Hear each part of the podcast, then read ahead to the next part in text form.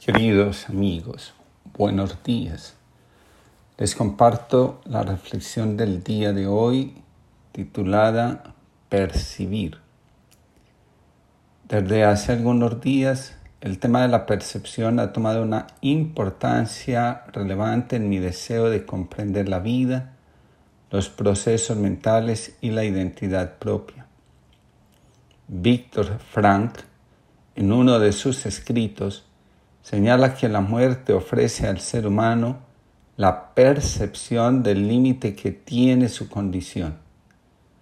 El individuo que percibe ese límite puede construir su modo de estar en la vida, en el mundo. El sentido o vacío de nuestra existencia es, sin duda alguna, el resultado de lo que decidimos hacer cuando somos conscientes que nuestra existencia en sí misma es limitada, además de frágil. El sufrimiento tiene su origen en el significado que damos a la realidad. La forma como es percibida la existencia está supeditada al grado de conciencia que tenemos sobre nosotros mismos.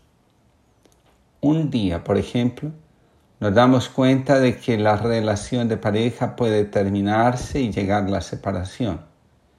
Nunca habíamos imaginado que esto pudiera suceder. No estaba en nuestra imaginación.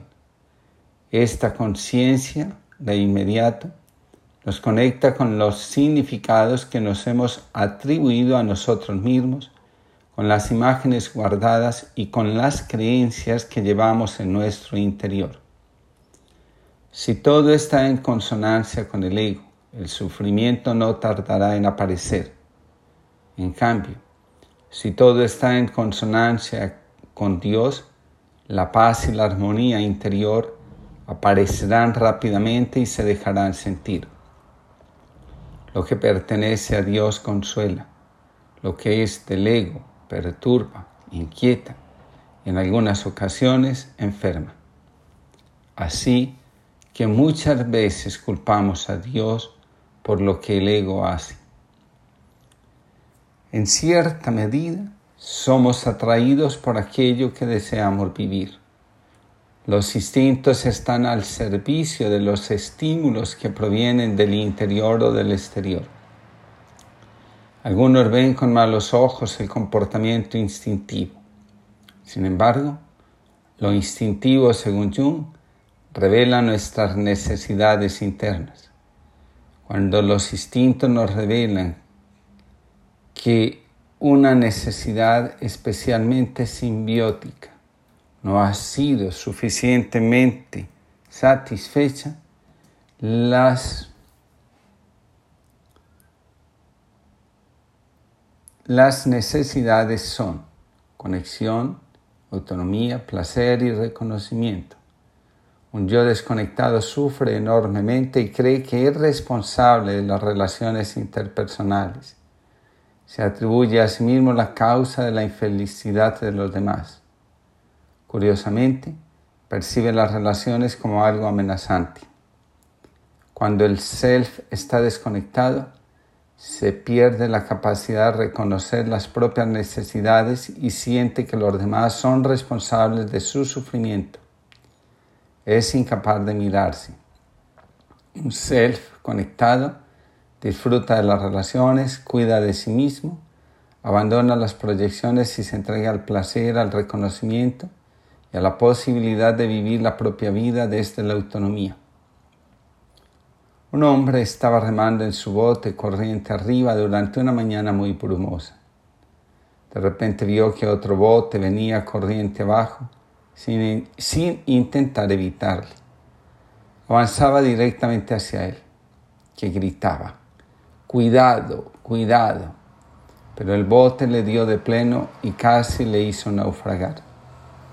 El hombre estaba muy enfadado y empezó a gritar a la otra persona para que se enterara de lo que pensaba de ella. Pero cuando observó el bote más de cerca, se dio cuenta que estaba vacío. Una necesidad insatisfecha de reconocimiento se reconoce por el narcisismo. La necesidad de ser mirado y admirado revela que en lo más profundo el individuo, en algún momento de su infancia, sintió que la madre, especialmente, había dejado de mirarlo, de valorarlo, de reconocerlo. De ahí su enorme necesidad de ser el centro de atención. Una persona con la necesidad de reconocimiento satisfecha está segura de sí misma y de sus talentos. Sabe que el éxito es la consecuencia ineludible de la entrega de sus talentos.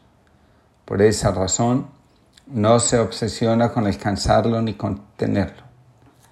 Cuando la necesidad de autonomía no ha sido suficientemente satisfecha, el individuo se vuelve dependiente en las relaciones con los demás y genera el miedo al abandono.